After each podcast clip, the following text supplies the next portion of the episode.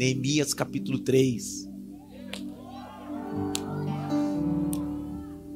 E Carol? Não, glória, Carol. Capítulo 3.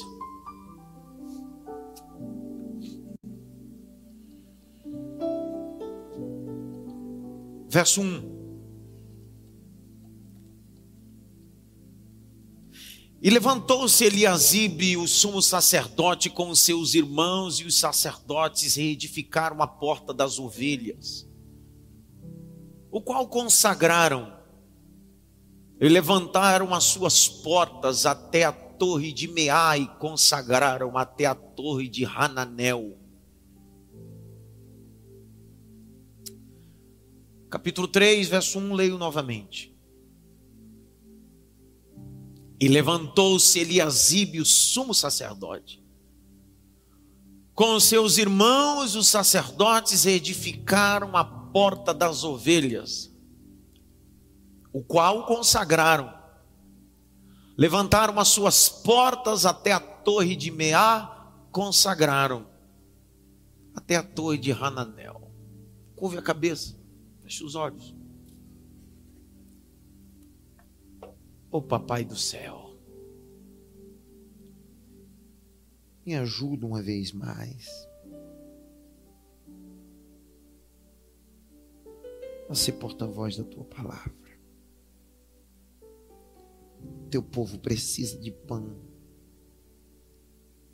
E o Senhor tem a fonte da realeza. Nos conduz ao centro da tua vontade através da tua palavra. Tem gente que em casa e no templo está precisando de direção para decidir coisas importantes e essas decisões serão tomadas. Mas através da palavra, a palavra vai dar direção a essa pessoa. Em nome de Jesus. Amém. Será que você pode aplaudir o nome de Jesus ou não?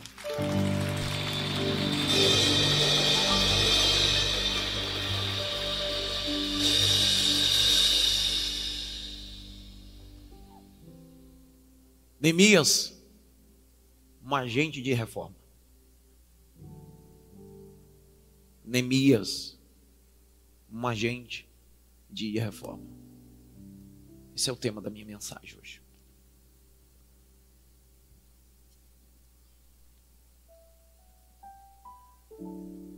No domingo de dezembro, primeiro domingo de dezembro de 2020, depois de um período de imersão de jejum, eu saí direto.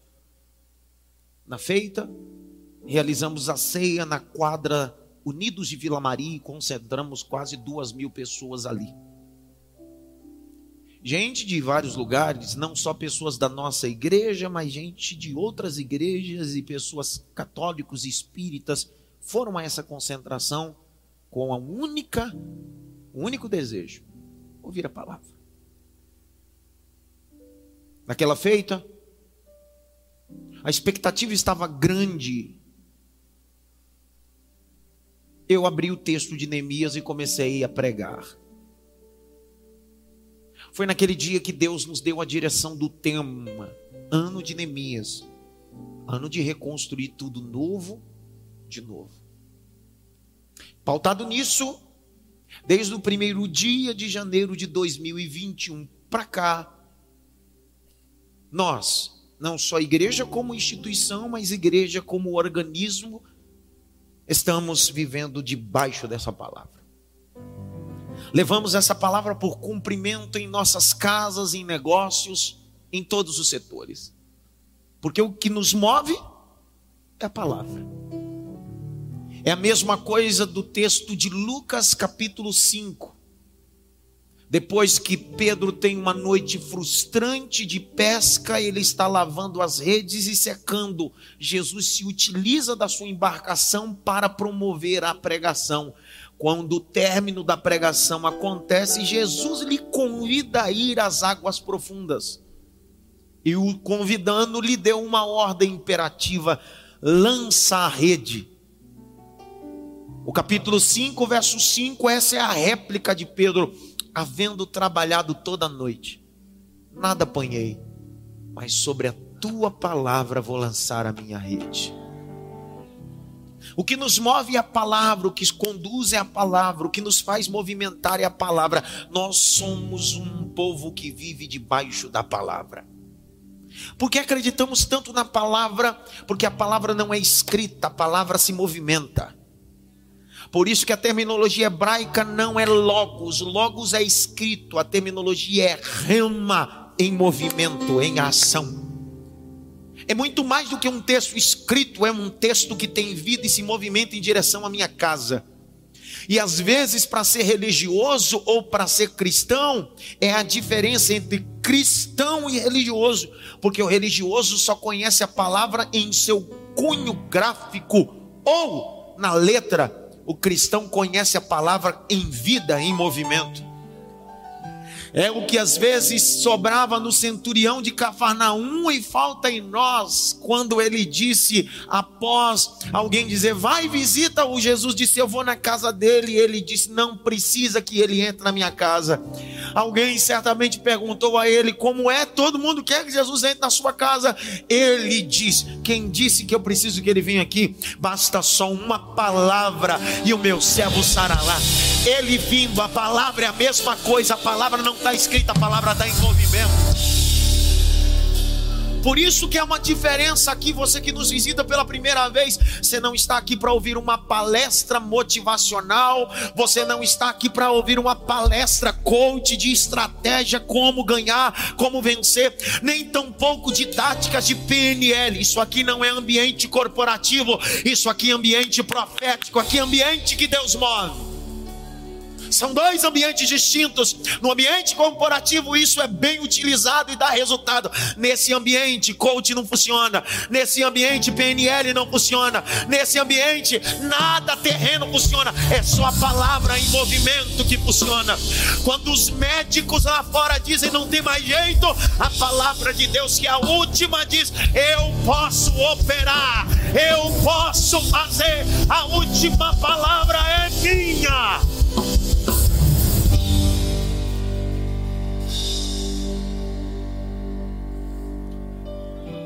Nós não cremos na palavra só porque ela está escrita, nós cremos na palavra porque ela andou no meio de nós.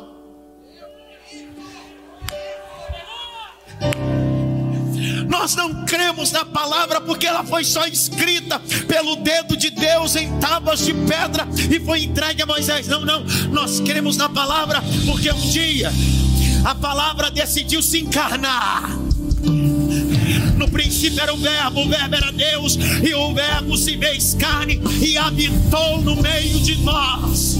Quem é a palavra? É Jesus Cristo.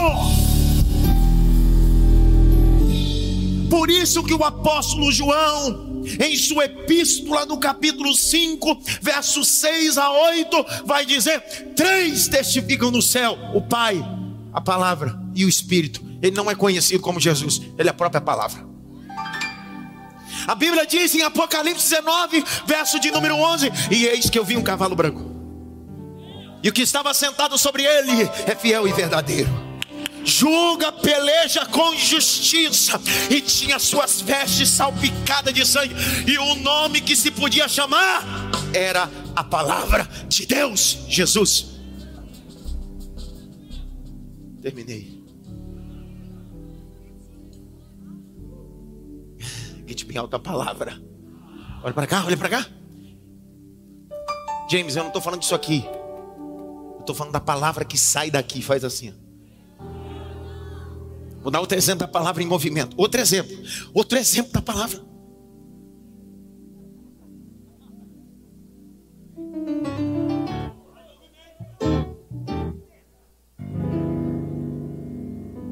Bicha bonita, viu?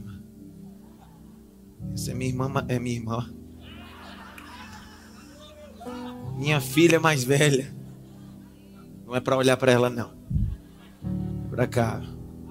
Grite me alto, palavra em movimento. Irmão, a palavra em movimento é aquela palavra que sai do texto, sai da diagramação de um livro. É muito mais do que os copistas faziam. É mais do que concordância gramatical. É muito mais isso. Quando a mulher cananeia está indo atrás de Jesus, ela disse: Entra na minha casa, cura minha filha. Jesus disse: Eu não posso tirar da mesa dos filhos e dar aos cachorrinhos o pão. Ela assim: Eu sei, mas eu quero só as migalhas. Só as migalhas já vale. Aí Jesus olha para ela e diz assim: Eu nem vou na tua casa. Vai, porque a tua filha está liberta agora. Você não der glória igual o pastor Claudemir, eu te pego. Jesus está dizendo para essa mulher: Você está aqui agora. Eu estou liberando a palavra agora. E a palavra está indo no teu endereço está entrando na tua rua, está indo no, no CEP da tua casa. Por quê? Porque a palavra de Deus está em movimento. A palavra de Deus está em movimento.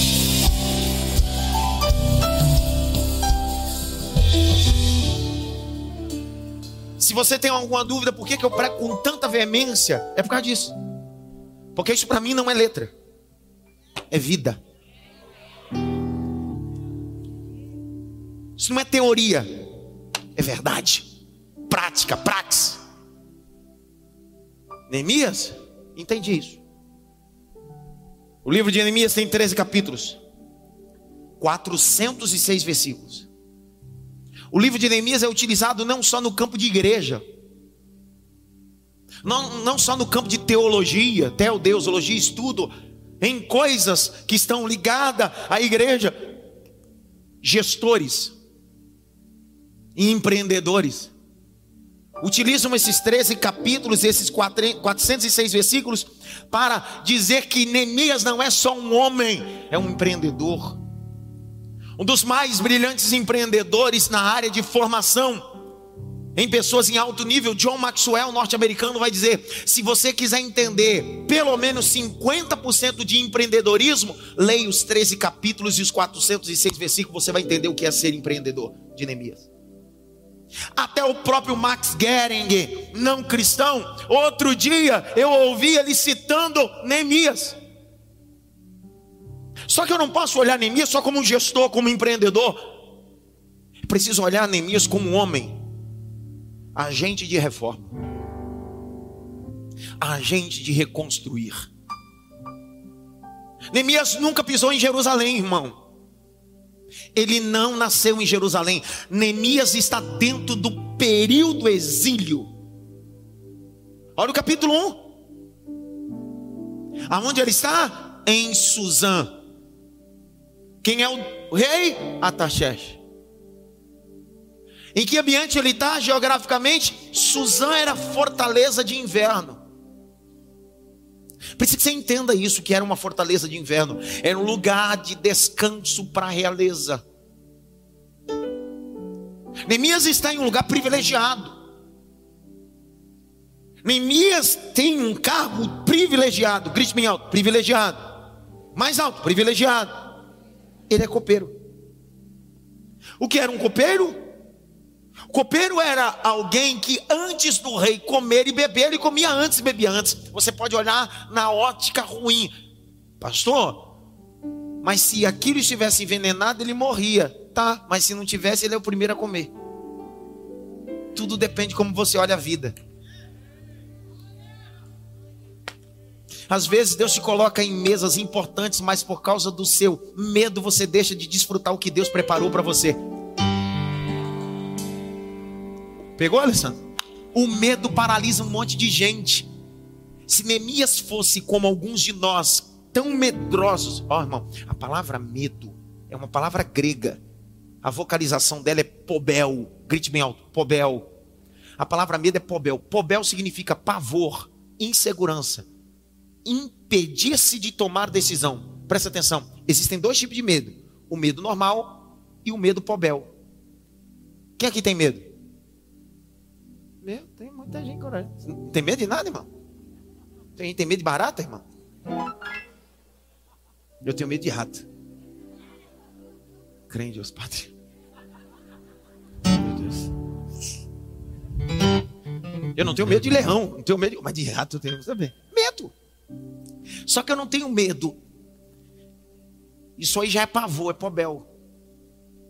Porque o medo normal é aquilo que nos dá freio coloca limite. freio normal. Só que o pobel é um medo que te faz paralisar e não te deixa tomar decisões. Se Neemias fosse alguém que vivesse a crise do pobel, dizendo bem assim, cara, eu tenho medo, não vou provar, ele morreria a espada. Ele está dizendo, eu não vou ter medo, eu vou provar e vou sentar na mesa e vou comer antes do rei. Eu vou liberar a palavra que o ano não acabou. Essa semana Deus vai preparar ambientes para você. Essa semana algumas coisas vão se mover e Deus vai liberar no ambiente. Não fique com medo, não tenha insegurança. Viva o que Deus vai liberar para você. Viva o que Deus vai liberar para você. Eu estou liberando essa palavra. Alguns vão se levantar e vão dizer bem assim: é perigoso, mas assim diz o Senhor. Eu assino para você. Eu assino para você. É perigoso, mas eu assino por você. Eu sou o teu Deus.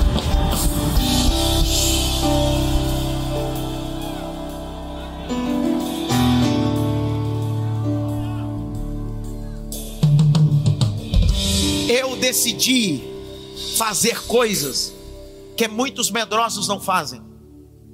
Vou te dar um exemplo. Posso ou não? Rapaz, que gostoso. O culto acaba 8h30, eu olho para aquele relógio, já tenho 40 minutos ainda. Olha. Meu Deus. Coisa boa ter tempo para pregar. Abre um parênteses. Mateus capítulo 14, a Bíblia diz que Jesus está andando sobre as águas. Lembram dessa passagem? Sim ou não? Ó, Jesus andando sobre as águas.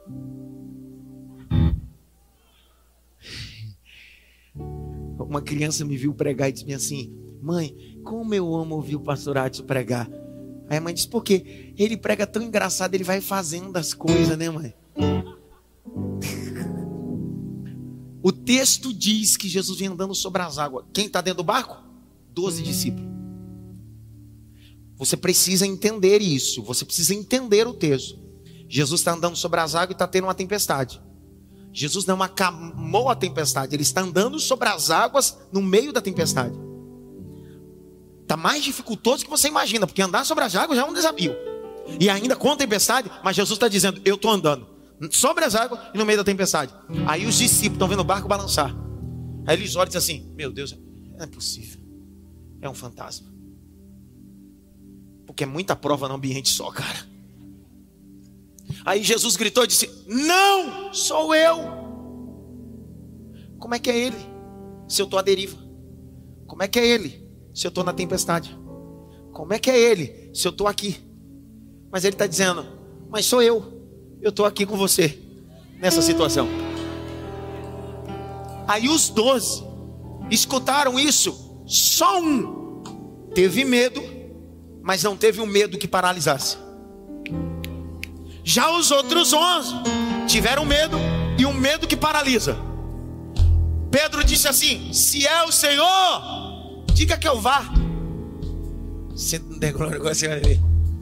Ele está dizendo assim: Ó, eu só saio daqui se o Senhor liberar a palavra, porque eu ando sobre a palavra.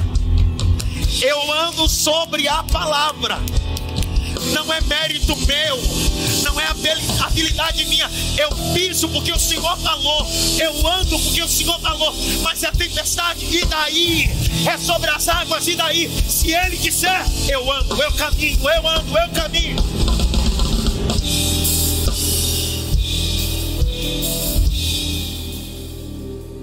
Dá um grito, mesmo com máscara, mesmo, tira a máscara, mesmo com máscara. Fala pelo menos para três assim: para de ser medroso.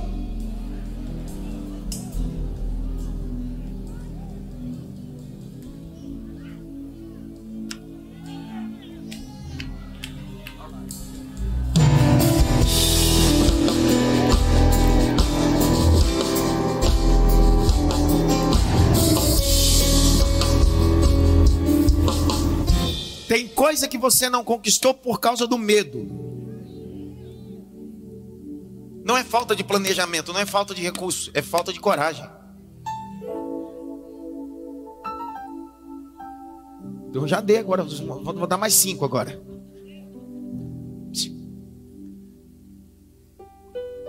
Para um projeto nascer, você não precisa de dinheiro, você precisa de coragem. Rapaz, a irmã tomou posse ali agora, irmão.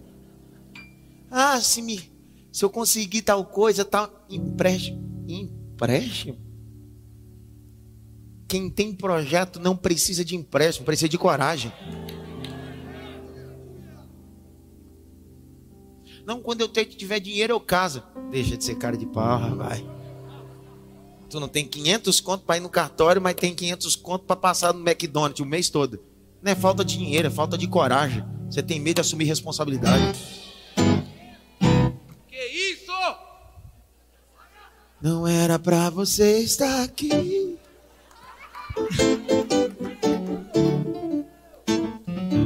Não tem jeito. E eu termino.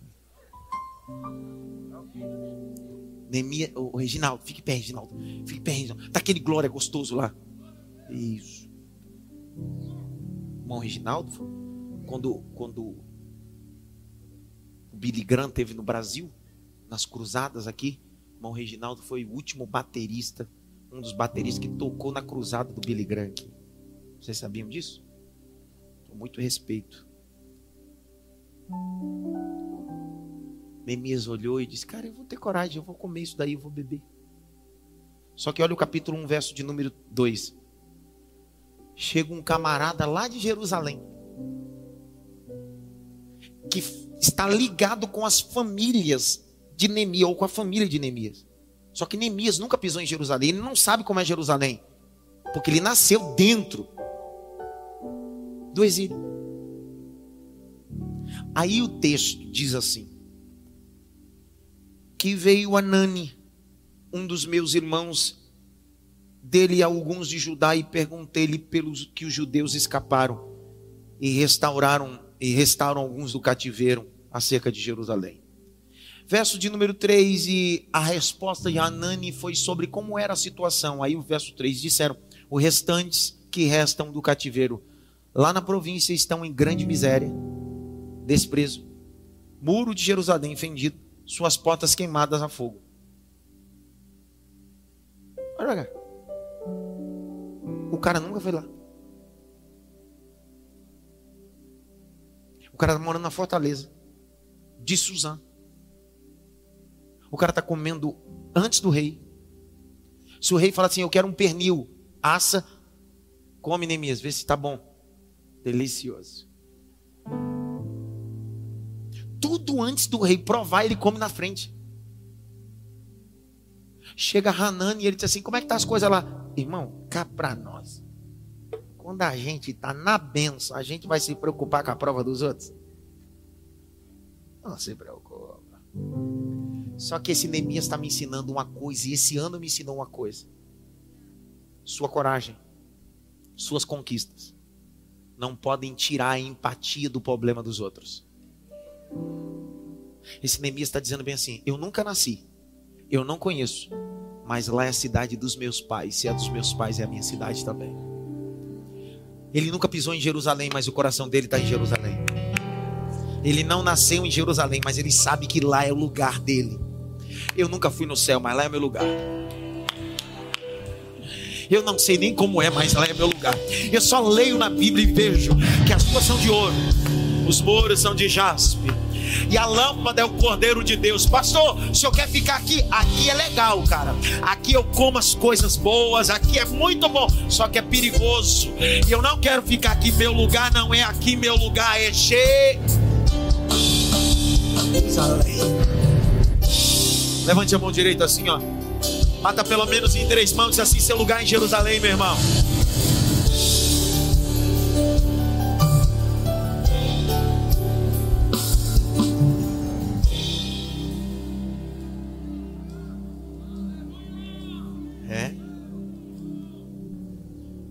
Nós estamos vivendo uma crise. Que crise é essa, pastor? A crise de um coração terreno. Não pensamos mais em Jerusalém. E eu não estou dizendo que eu estou querendo ser arrebatado para deixar essa sociedade num caos. Porque cristianismo é mudar primeiro a sociedade e depois ser arrebatado. Eu tenho responsabilidade social. Porque tem gente querendo sair da terra com medo de ser alguém na sociedade. Jesus disse: Você é sal da terra e luz do mundo. Ele está dizendo: primeiro você precisa influenciar a sociedade. Então não peça para que eu venha só com medo de sobreviver no meio de uma selva. Tudo bem. Capítulo de número 1, verso 3. Olha Neemias. 3, não 4. E sucedeu que ouvindo essas palavras, me assentei. Chorei lamentei, jejuei, orei a Deus. Olhe para cá, isso aqui é importante.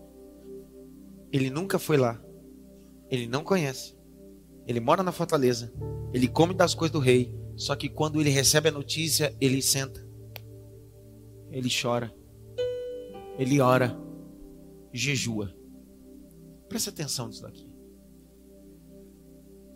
Reformas e reconstruções só são habilitadas quando eu tenho sentimentos, uma vida de oração e uma vida de jejum. Não dá para reconstruir coisas só com as mãos. Sua guerra não é aqui, sua guerra é aqui. Não basta só ter iniciativa física, precisa se revestir. Sabe qual é o grande problema nosso? É que muitos de nós não temos mais vida de oração e jejum. Retórica não é para responder qual foi a última vez que você jejuou. Qual foi a última vez que você jejuou e orou? Mas não estou falando essa oração de domingo, porque tem gente que só ora no domingo no culto, tem gente que só abre a Bíblia no domingo no culto. Tem gente que se acabar a instituição, acabou o evangelho para ele. E evangelho não é instituição. Você não precisa depender da instituição para se encontrar com Deus. Aqui nós só reunimos para receber informação, mas o evangelho é muito mais do que quatro paredes. Por isso que você não precisa de um microfone para ser crente, você não precisa de um instrumento para ser crente, você não precisa de um crachá de obreiro para ser crente. Você é crente na pessoa bendita de Jesus. Por isso que tem gente que anda para lá e para cá, muda de igreja, porque ele diz assim: Poxa, se eu não fizer nada, eu morro. Você já está morto, porque você vive atrás de cargo, não de reino. Ninguém fala nada agora. Dá uma olhadinha pelo menos para três, dá um glória agora aí.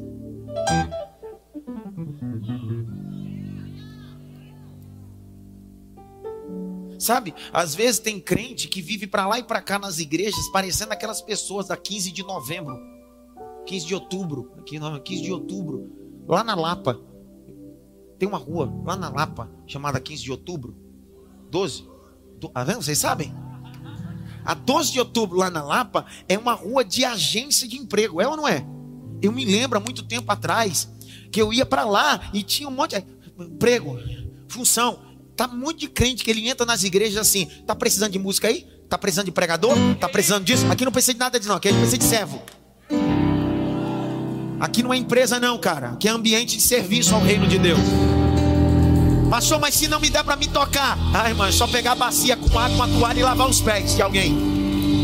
Pastor, mas eu só lavo o pé de João. Então pode ir embora, porque tem um monte de pé de Judas aqui.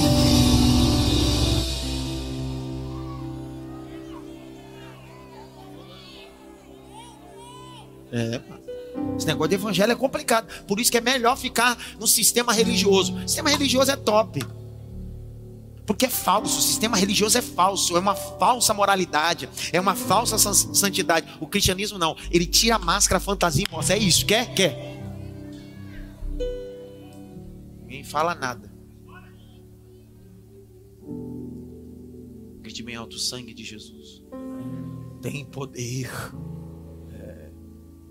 Neemias diz: Rapaz, estou chorando, estou orando. Por que, Neemias? Porque eu estou impulsionado para ir para um ambiente reformar, reconstruir.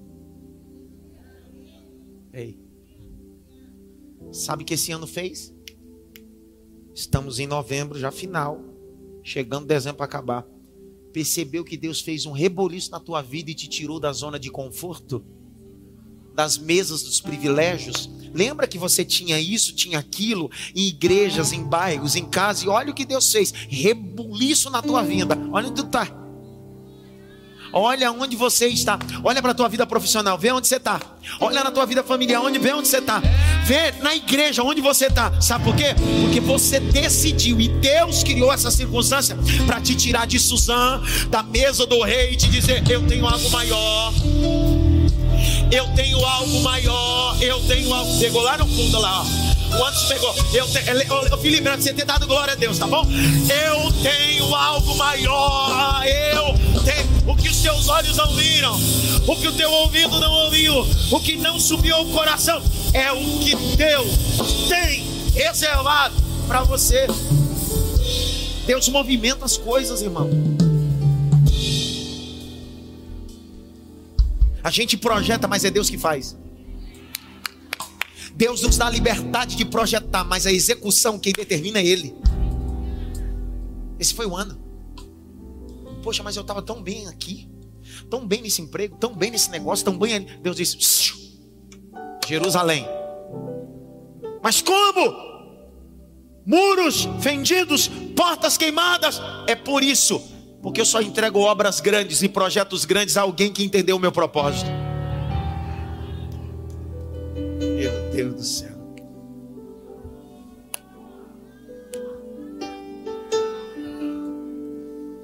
Neemias foi para oração, foi para o jejum, foi para o lamento, foi para a lágrima. Falta em nós sentimentos, muitas das vezes. Olha para cá. Nós temos 12 ceias no ano. Qual é o sentimento que você tem quando você participa da ceia?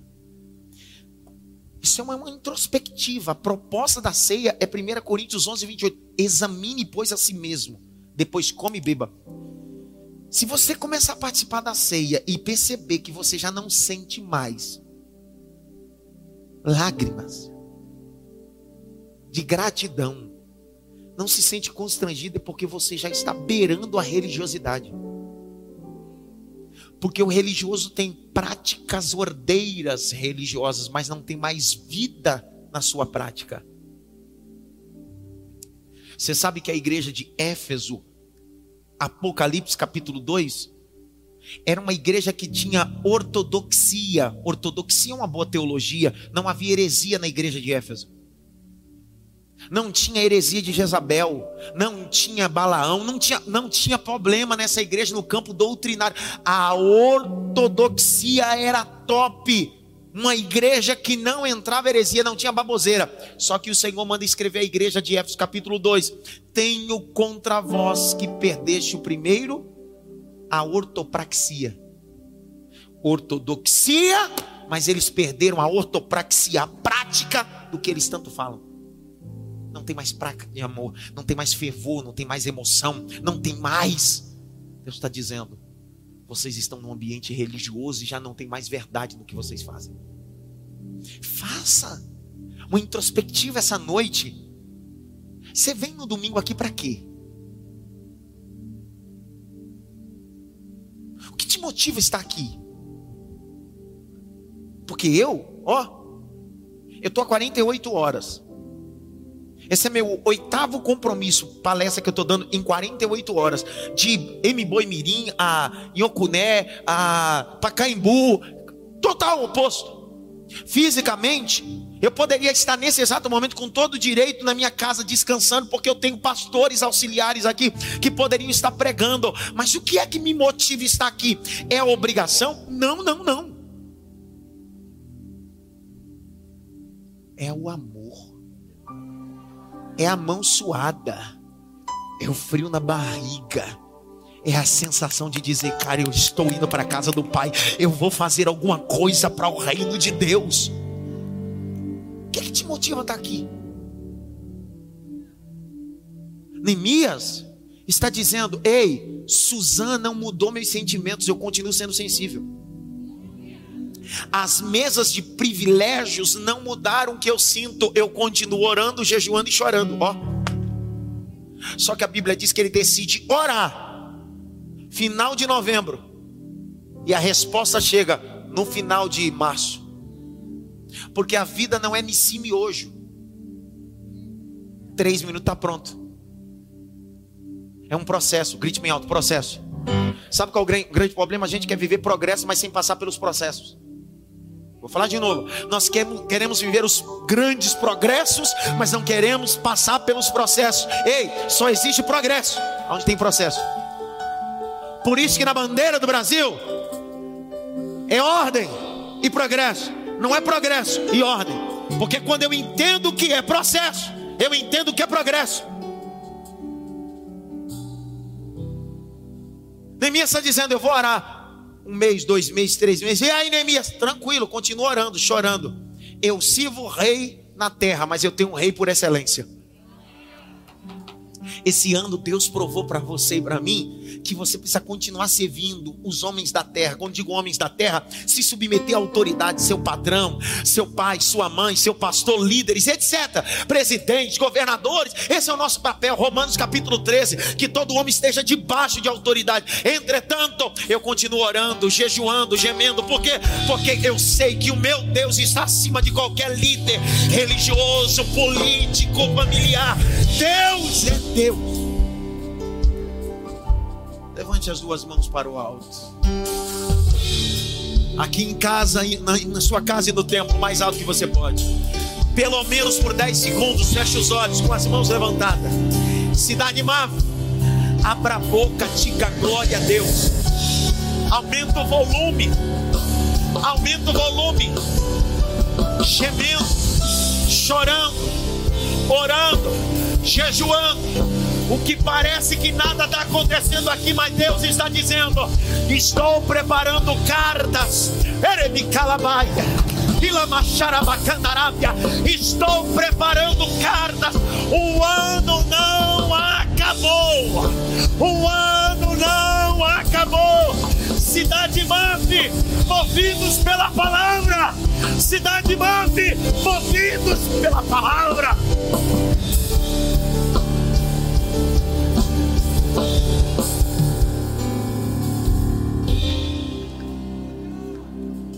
Deus.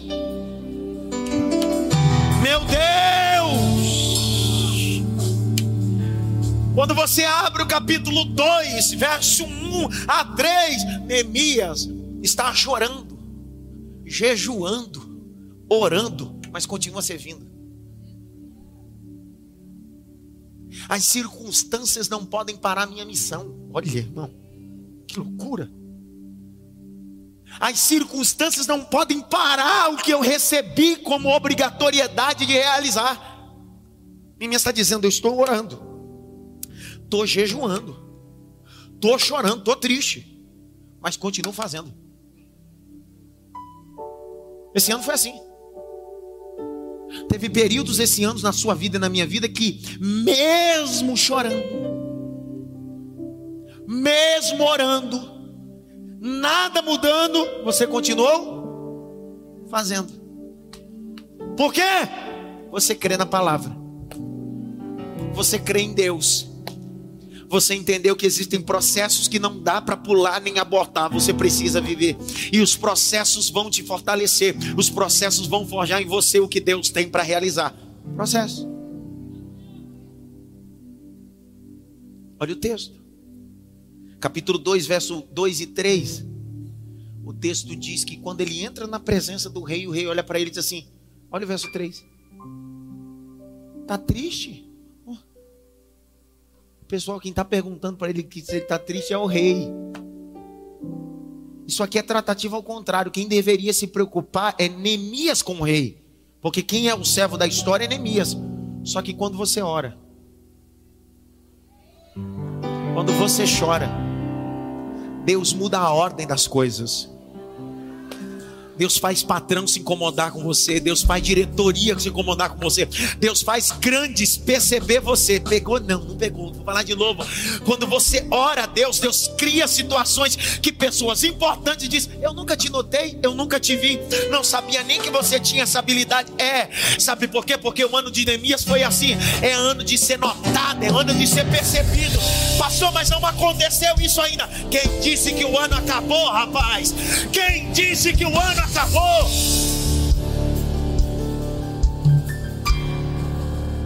É. Capítulo 2, verso 4, vai a projeção, projetando comigo, 2, 4. O texto diz que Elias diz: oh, rei, o rei me disse: Que me pedes agora? Então orei ao Deus do céu. Oh. ele está dizendo: Rei, eu sei que o senhor está pedindo que eu fale, só que eu vou perguntar: para o dono do projeto. Porque quem determina não sou eu, é ele. Aí Neemias disse aqui: Eu preciso ir para Jerusalém. Olhe para cá, nos meus olhos que estão azuis agora. De Suzã até Jerusalém são 1.500 quilômetros. Sabe qual é o nosso problema? Eu disse isso outro dia na terça-feira aqui no culto de mentoria. As pessoas olham o que você fez em Jerusalém, o que você reconstruiu, mas não sabe o tanto que você andou. Tem gente que olha a sua vida hoje e vai olhar a sua vida quando melhorar ou seu casamento mudar e vai achar que foi assim. Nossa, do nada. Do nada? 1.500 quilômetros é do nada? Meu irmão, andar 1.500 quilômetros de jatinho já é complicado. De avião é complicado. De carro e ônibus é complicado. De moto é complicado. Imagine em cima de um cavalo. Porque o texto diz que ele foi a cavalo. Irmão, passear no final de semana e montar numa égua ou num cavalo, dar uns trote é bonitinho. Faz igual eu que fui criado no cangaço e andava de burro, jumento. Tu vai ver como é que é a vida. Ele está em cima de um cavalo e anda 1.500 quilômetros, não tem conforto, dores na coluna. Só que ele está dizendo: eu poderia estar nesse exato momento na mesa comendo. Eu poderia estar nesse exato momento num quarto privilegiado. Pegue essa palavra, mas eu decidi sair da minha zona de conforto. Eu não sei vocês, mas ele é o cara depois do rei. Certamente ele tem funcionários. Eu imagino a equipe que ele liderava dizendo: Você é louco, cara? Você vai sair daqui e ainda vai andar 1.500 quilômetros a cavalo. Você é louco? Fica aqui, tu come as coisas do rei, tu tem um privilégio do rei. Aí ele olha e diz assim: Mas quem disse que eu estou debaixo dessa palavra desse rei? O rei de lá me deu uma missão e é maior do que essa. Esse ano foi ano de abortar projetos do homem e abraçar o projeto de Deus. Liberei de novo. Este ano você pegou projetos do homem e disse assim: vou rasgar. Por quê? Vou decidir viver o que Deus tem para mim. Vou decidir viver o que Deus tem para mim. Fui. Capítulo 2. Quando ele chega em Jerusalém, como é que os muros estão? Fendidos.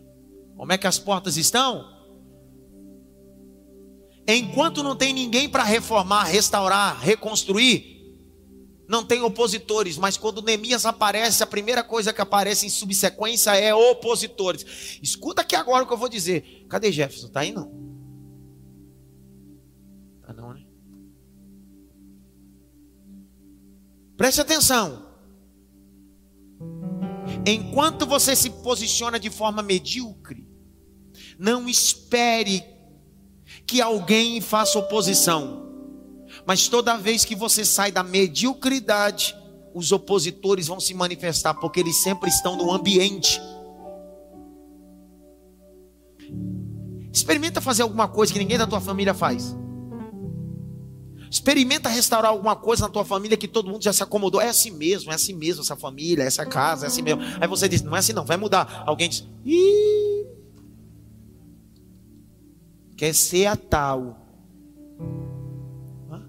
Aí cria um grupo do WhatsApp só para arrebentar com você. Faz um café, chama para pizza. Você viu a prima? Quer ser a tal. Por quê? Porque os medíocres se acostumam com portas queimadas e muros fendidos. Neemias disse: Eu não sou medíocre, eu estou acima da média. Pega essa palavra. No ambiente de trabalho, no mundo corporativo, a maioria dos colaboradores são medíocres, medianos. Quando um decide sobressair, a primeira coisa que os colaboradores, ah, lá, quer ser, olha lá, querendo puxar sardinha, olha lá, bajulador, é assim mesmo. Todo medíocre se sente ameaçado com alguém que faz acima da média. Pode me chamar do que for, pode me chamar do que for, mas sai da mediocridade, mais além.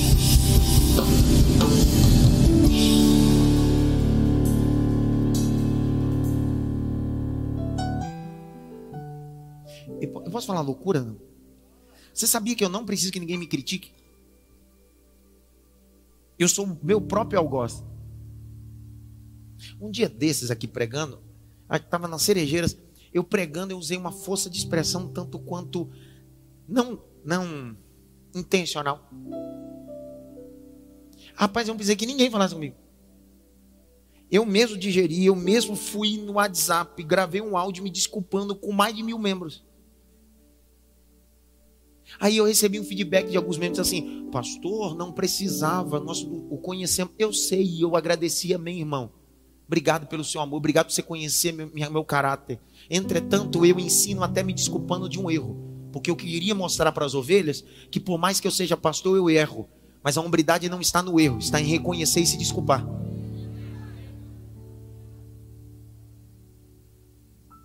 Terminei.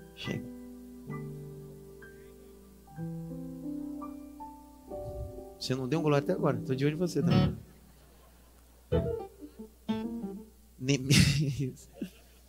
Neemias vai chegar em Jerusalém. Quando ele vai chegar em Jerusalém, os opositores, capítulo 2. Jaqueline não leu um versículo até agora. Não sei nem o que você está fazendo aqui, Jaqueline. Não leu? Jaqueline, você precisa ler, meu. Dois, dez, lê aí, Jaqueline. O que eu vi. Para. Eu estava pregando em Lisboa. e eu estava pregando em Lisboa, mano. Aí eu estava pregando, aí o irmão disse assim para mim: Pastor, de tanto o senhor pregar e dar aula dizendo, lê Jaqueline, eu peguei uma moça e coloquei aqui para ler também. Foi ou não foi, Albinha? Só que o nome dela não é Jaqueline, é Daiane. Eu fico, lê Daiane! Você vê que já tem um ministério da Jaqueline nas igrejas agora. Tem um ministério pastoral, evangelista, tem ministério Jaqueline agora. A pessoa diz: Qual é o seu ministério? Jaqueline. Ministério Jaque. Lê, Jaque, agora, mano o que ouvindo Sambalate, o Oronita e Tobias, o servo Amonita, lhes desagradou extremamente que alguém viesse a procurar o bem dos filhos de Israel. Tá dando para entender? Ficaram chateados porque alguém decidiu fazer o bem ou reformar alguma coisa. Por que, que tem gente que se chateia porque você decidiu crescer? Homem, se vai, vai fazer, vai sair, Vai abrir? Vai. É claro. Por quê? Porque é mais fácil acostumar com um muro fendido, porta queimada. Você decidiu, não aceito isso. Não aceito essa situação. O tempo está passando, o ano está passando. Passei quase dois anos de pandemia. Percebi, refleti que a vida está passando. Eu não vou deixar passar. Eu vou mudar, eu vou reformar, eu vou reconstruir tudo novo de novo. O casamento é meu, a família é minha, o ministério é meu, tudo. Então eu vou decidir, vou restaurar. Levante assim a mão direita, assim, ó. Bata pelo menos em três mãos assim. Tira o pé do chiclete, rapaz.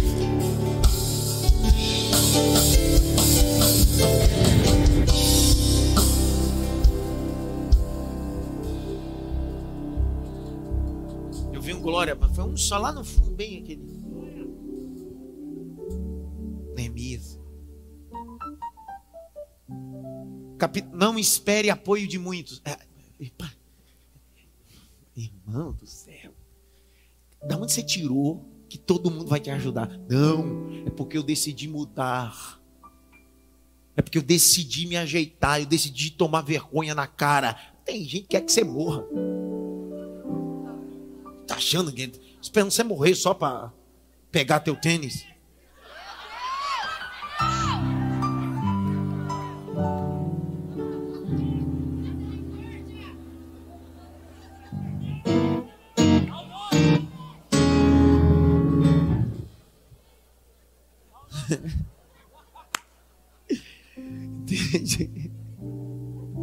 A Larissa daí, não?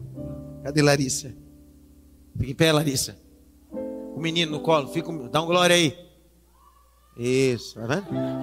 Aí diz que isso, é da Paraíba, cara. Paraíba é assim mesmo. Nós do Nordeste é assim, escandaloso. Olha lá. A gente fica pensando que não, a coisa vai acontecer se eu tiver um monte de apoiadores. Um... Ei! Nem sempre o volume define a obra.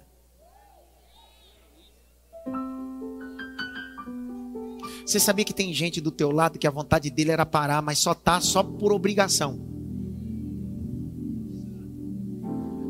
Deus ensinou isso para Gideão. Deus ensinou isso para quem? Um dia Gideão disse assim: Senhor, eu sou contigo. Aí ele disse assim: Eu escolhi um monte de gente para me ajudar. Quanto você tem? 32 mil. Ele chegou e disse: Eu tenho 32 mil comigo. Olha aqui, é tanto de gente. O Senhor disse: Tá com você? Tá. É fechamento? É. Experimenta gritar. Os medrosos e covardes, volta. 22 mil ficou para trás. Tem gente que só te ajuda por obrigação. Tem gente que só manda mensagem por obrigação. É, é, a vida, você precisa entender que o que Deus confiou na tua mão, nem todo mundo vai apoiar, mas pelo amor de Deus, você não precisa de muito apoio. Você precisa só da palavra de Deus.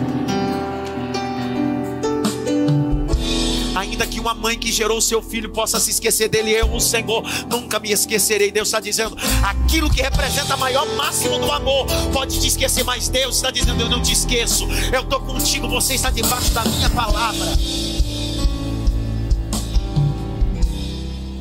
Olha só, você vê.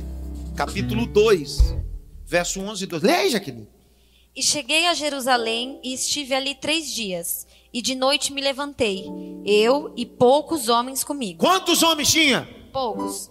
Mas a obra era grande? Sim. Mas quantas pessoas? Poucas. Por que, que Deus é especialista em fazer isso? Mas tem tanta coisa para fazer, ao invés deles assim, eu vou mandar um monte de gente para te ajudar. Deus está dizendo: primeiro você precisa aprender a administrar o que é micro para que eu possa colocar você no macro. Isso é gerenciamento. Deus está dizendo: primeiro aprenda que no micro eu formo você, porque quando o macro chegar, você já tem habilitação para isso.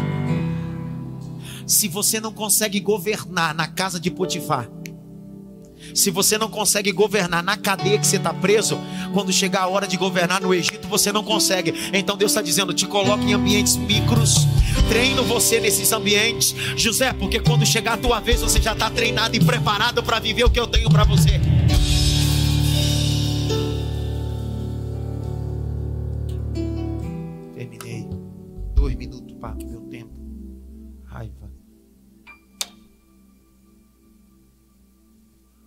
Aleluia, porque eu vou terminar.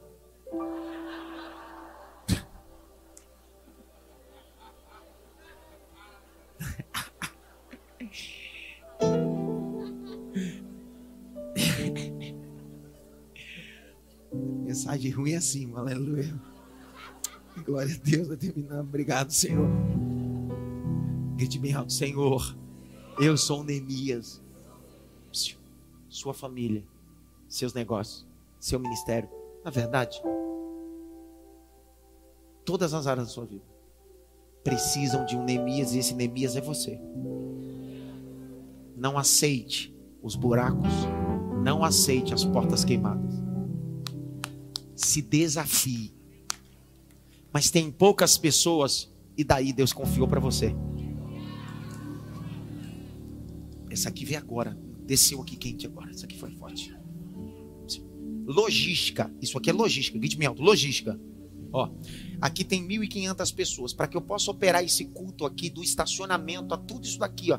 Não, ninguém está distribuindo pão e nem peixe. Eu preciso pelo menos de 40 obreiros para operar tudo isso aqui. Imagina 5 mil homens, fora mulheres e crianças. Dá um total de 10 mil e tem que distribuir para todo mundo pão e peixe. Logística. Quantas pessoas mais ou menos eu precisaria para isso? Eu já fiz o cálculo pelo menos 400 pessoas. Pelo menos. Jesus olhou e disse assim: Meus doze, vem cá.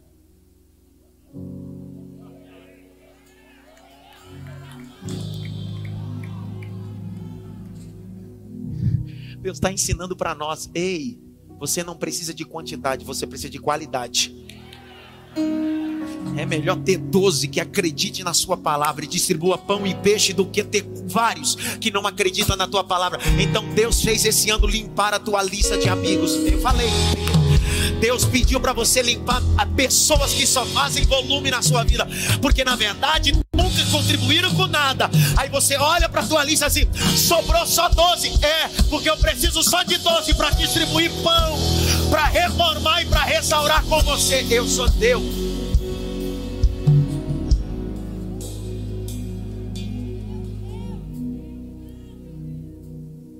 Tudo novo, de novo, eu vou reconstruir. Tudo novo, de novo, eu vou reconstruir. Tudo novo, de novo, eu vou reconstruir.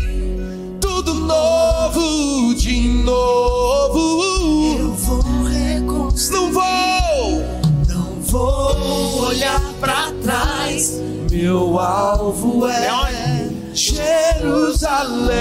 Não vou recuar. Não vou recuar, não. Eu não vou parar, Vou continuar. vou O meu continuar. alvo é Meu alvo é Jerusalém.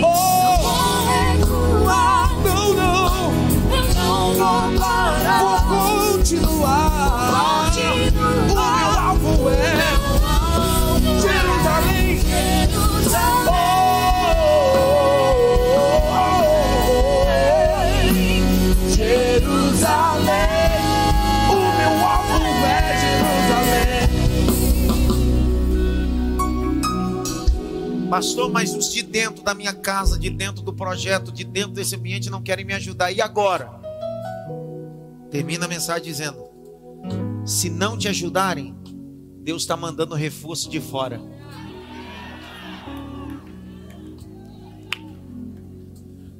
Quem vivia em Jerusalém já estava acostumado com muro fendido e porta queimada.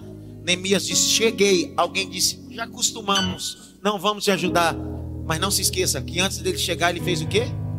Chorou, orou, jejuou e Deus assinou. Se não der glória agora, você vai ver. Olha o capítulo de número, verso de número 2 do capítulo 3. Deus mandou gente de Jericó. Olha lá. Olha o verso de número 5. Deus mandou os tecoitas, gente de fora. Olha o verso 7. Deus mandou gente de Gibeão. Olha no mesmo verso 7. Deus mandou gente de Mispá. Só em glória. Deus está dizendo: Jerusalém não quer te ajudar? Estou mandando de Jericó. Estou mandando de Tecoa. Estou mandando de Gibeão. Estou mandando de Mispá. Deus vai mover pessoas ainda. Deus já moveu e vai continuar movendo. Gente que vai dizer bem assim: Eu tô para ajudar. Eu não nasci em Jerusalém, não tenho nada a ver com Jerusalém, mas eu acredito nesse projeto. Eu acredito nesse projeto. Eu acredito. Salta do teu lugar, toma posse dessa palavra, cara.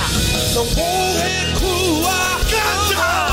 Eu não vou parar. Sobe, Marquinhos. Vou continuar.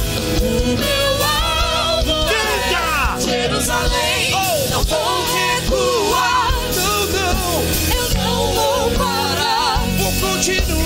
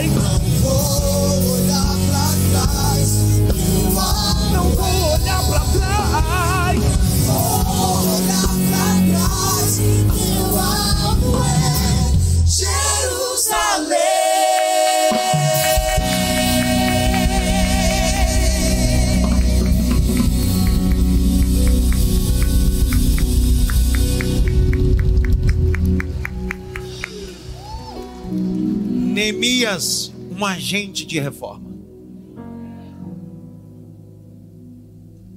Tecoitas, de Jericó, de Gibeão e de Mispá. 52 dias depois, a obra está quase concluída, a primeira parte. Grite bem alto: Deus habilitou minha vida através da palavra. Deus te abençoe. No espaço gourmet hoje é noite da pizza.